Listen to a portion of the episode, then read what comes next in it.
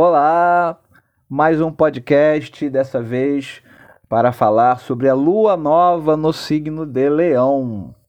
Acontecerá amanhã, às 10h49 da manhã, dia 8 de agosto, mais uma lunação, né? A lua e o sol formarão conjunção em 16 graus e 14 minutos do signo de Leão, zodíaco tropical. Então a gente diz lua nova em Leão. E o que me chamou mais a atenção na leitura, na análise que eu fiz do mapa da Lua Nova em Leão, o que me chamou a atenção foi a quadratura é, da Lua Nova com o planeta Urano. Ou seja, Lua e o Sol formando 90 graus com o planeta Urano. Isso quer dizer o que, gente? Representa o que?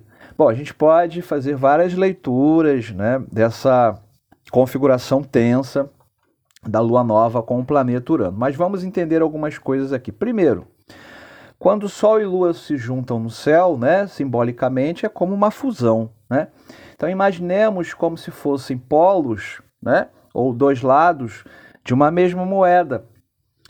É, então eu vou começar falando assim do desafio que, que, que representa, né, é, que eu vejo como um risco de nos deixarmos levar por atitudes egóicas, porque o Sol e a Lua, que representam né, os polos, então dois polos, né, claro, e a vida é dual, né, gente? A gente precisa dessa dualidade para a gente trabalhar os antagonismos dentro de nós, né?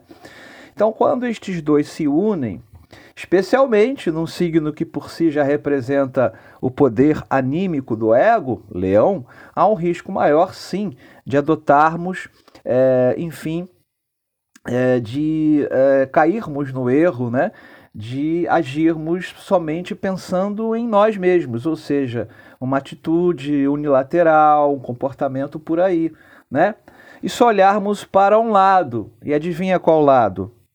O nosso, né? Então a tendência é de só olharmos para o nosso lado, né?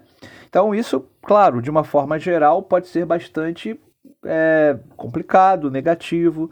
Então, esse é o aspecto desafiador ou o lado sombra dessa lua nova em Leão. É claro que vai depender de como cada um irá experimentar, né, vivenciar dentro de contextos, como que cada um uh, vai uh, subjetivar, conforme os conteúdos que disponha no seu próprio mundo interno, uh, no seu inconsciente, etc. e tal tá? Bom, é, então isso pode nos afetar, né?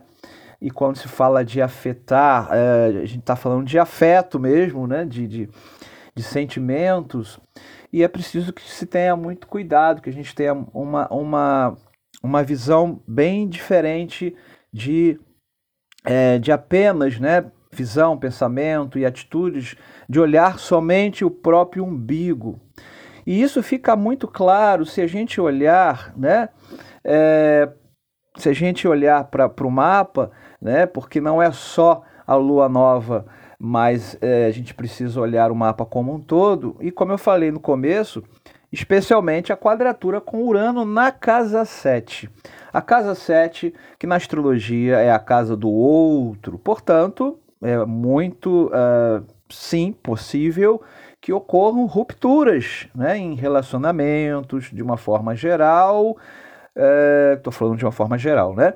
Mas a gente precisa sempre levar isso para a vida de cada um, cada um é um universo em particular. Mas por conta de uma atitude egóica, né? de um olhar somente para si. Né? Portanto, é importante essa reflexão. Porque, gente, na verdade, será através do outro que eu poderei enxergar, né? eu poderei ver com propriedade esse meu, é, é, essa tendência, ou mesmo não mais tendência, mas algo factível, né? algo, uh, ou melhor, de concreto, quanto a um agir, a um agir, quanto a um comportar-se egoicamente. Então, uh, a lua nova poderá, né, abre aspas, nos obrigar a esse tipo de reflexão, às vezes de uma forma muito dura. Dura porque problemas nos relacionamentos. Será que é o outro mesmo? Ou eu estou adotando uma posição uh, extremamente rígida, né? daí signos fixos, leão, urano em touro, uh, enfim, o, o próprio ascendente do mapa da lua nova escorpião. Então, pessoal, é uma reflexão. Para fechar, né, muito provavelmente, para fechar aqui o nosso podcast, muito provavelmente vocês vão ouvir, vão assistir, enfim, por aí, né, outras leituras sobre a lua nova, é, dizendo que é, é, será a lua nova do empoderamento, né, o, o empoderamento. Tá, pode ser empoderamento de quem? Do ego. Então, muito cuidado com isso, porque onde existe, onde existe poder, não pode existir amor. Se o poder entra por uma porta, o amor sai pela outra. Portanto, é por aí que eu vejo. Né? E, e, é interessante a gente observar que do outro lado da lua nova em Leão está o signo de Aquário. Aquário que é a descentralização, o compartilhamento e a doação, né? autodoação. Que seja então, gente, uma lua nova de um grande aprendizado para todos nós. Eu sou Haroldo Mendonça, astrólogo e terapeuta floral. Um beijo na alma e até a próxima. Tchau, tchau.